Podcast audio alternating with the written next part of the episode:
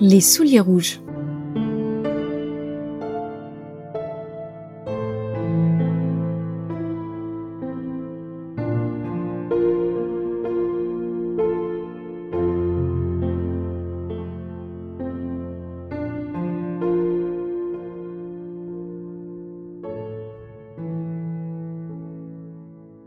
Au temps de cette histoire, il était une petite fille, sans père, sans mère, sans maison, qui n'avait pas non plus de souliers. Elle allait pieds nus jusqu'à ce qu'elle ait ramassé sur son chemin assez de bouts de tissu pour s'en coudre une paire, une paire de petits souliers rouges. Ils n'étaient pas les plus beaux des souliers, mais c'étaient les siens et protégeaient ses pieds des cailloux, du froid et de la pluie. Elle en était très fière. La petite fille, se sachant grandir, continuait à trouver sur son chemin les bouts de tissu qui lui permettraient de coudre les souliers qu'elle porterait après cela.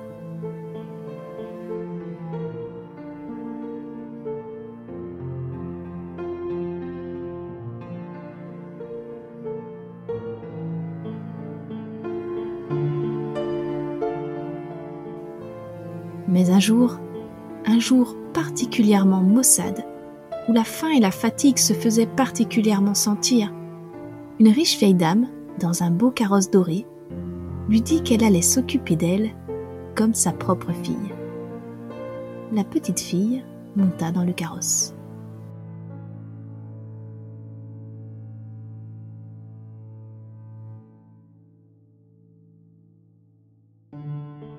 La riche vieille dame tint promesse. Elle lui donna des vêtements, des souliers, une éducation sous l'œil du Seigneur, un toit, une table. La petite fille n'eut plus faim, plus froid, et pouvait se reposer après chaque jour dans un bon lit.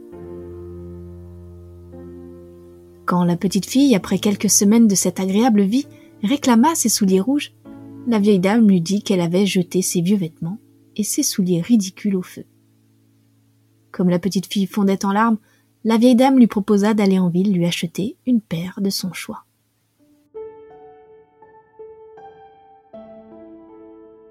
Dans la boutique du cordonnier, il y avait des souliers vernis, des escarpins à boucles, des chaussures de soie ou de cuir.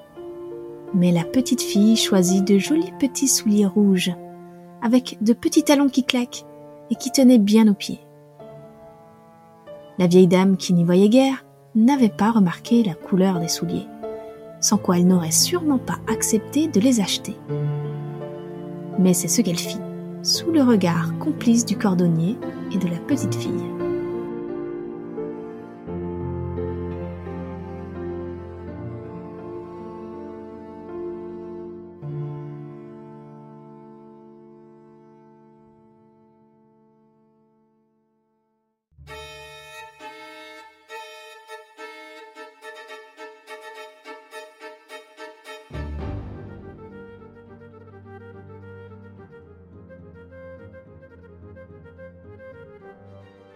Le lendemain à l'église, il n'échappa à personne que la petite fille portait des souliers rouges, ce qui n'est pas très convenable dans une église. Mais la petite fille se fichait des regards des approbateurs. Toutefois, la chose vint rapidement aux oreilles de la vieille dame, qui lui interdit désormais de porter ses souliers.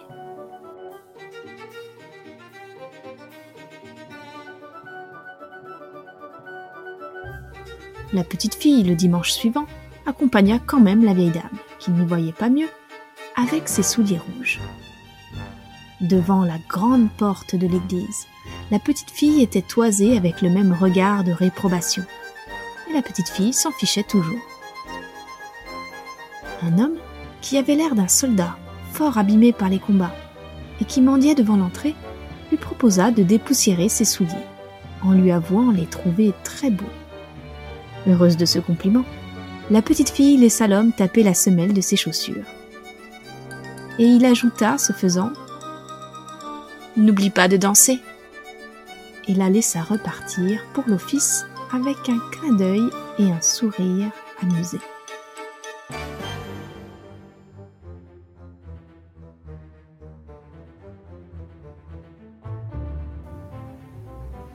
La petite fille était tellement contente de ses souliers qu'elle ne prêta pas plus d'attention au regard qui désapprouvait la couleur de ses pieds que les chants auxquels elle était censée participer. Elle préféra contempler ses pieds. Lorsqu'elle quitta l'église, l'homme mutilé lui répéta combien ses souliers étaient beaux, et alors la petite fille exécuta quelques pas de danse pour le remercier. La petite fille dansa, dansa sur la place du village. Elle s'en amusa d'abord. Elle aimait tellement danser. Mais elle remarqua rapidement, quand elle voulut tourner sur elle-même, que les souliers la firent plutôt sauter. Et quand elle voulut aller à droite, ses souliers lui firent faire quelques pas à gauche.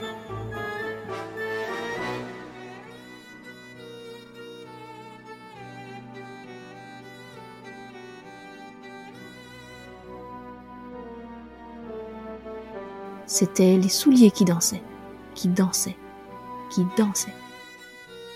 Elle dansa à travers le village. Elle dansa hors du village. Elle dansa dans les champs voisins, puis à travers la forêt proche. Ses souliers la menèrent plus loin, plus longtemps. Elle dansait, dansait, sans aucune joie. Elle voulut retirer ses souliers, mais ce ne fut pas possible. Ses pieds dansaient la gigue même quand ils ne touchaient plus terre, et elle ne parvenait pas à en saisir le talon, ni desserrer les lacets.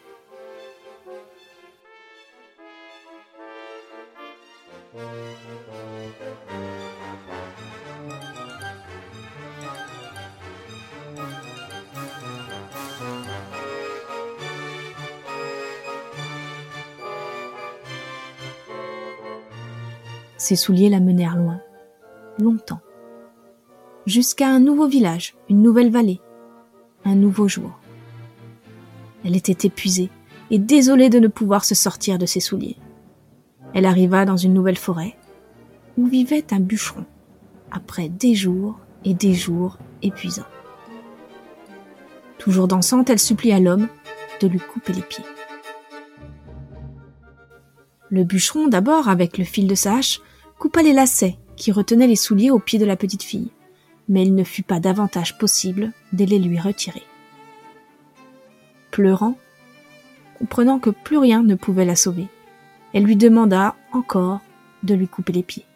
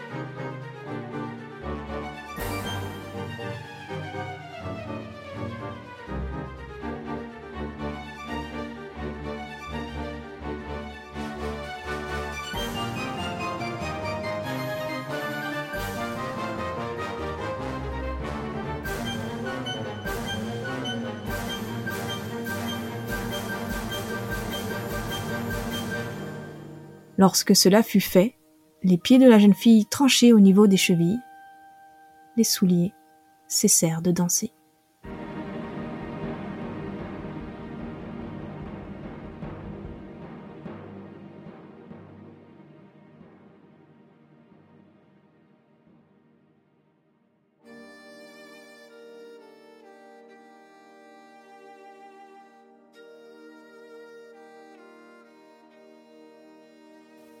La petite fille ne dansa plus, et désormais loin de la maison de la vieille dame, ne marcha jamais plus.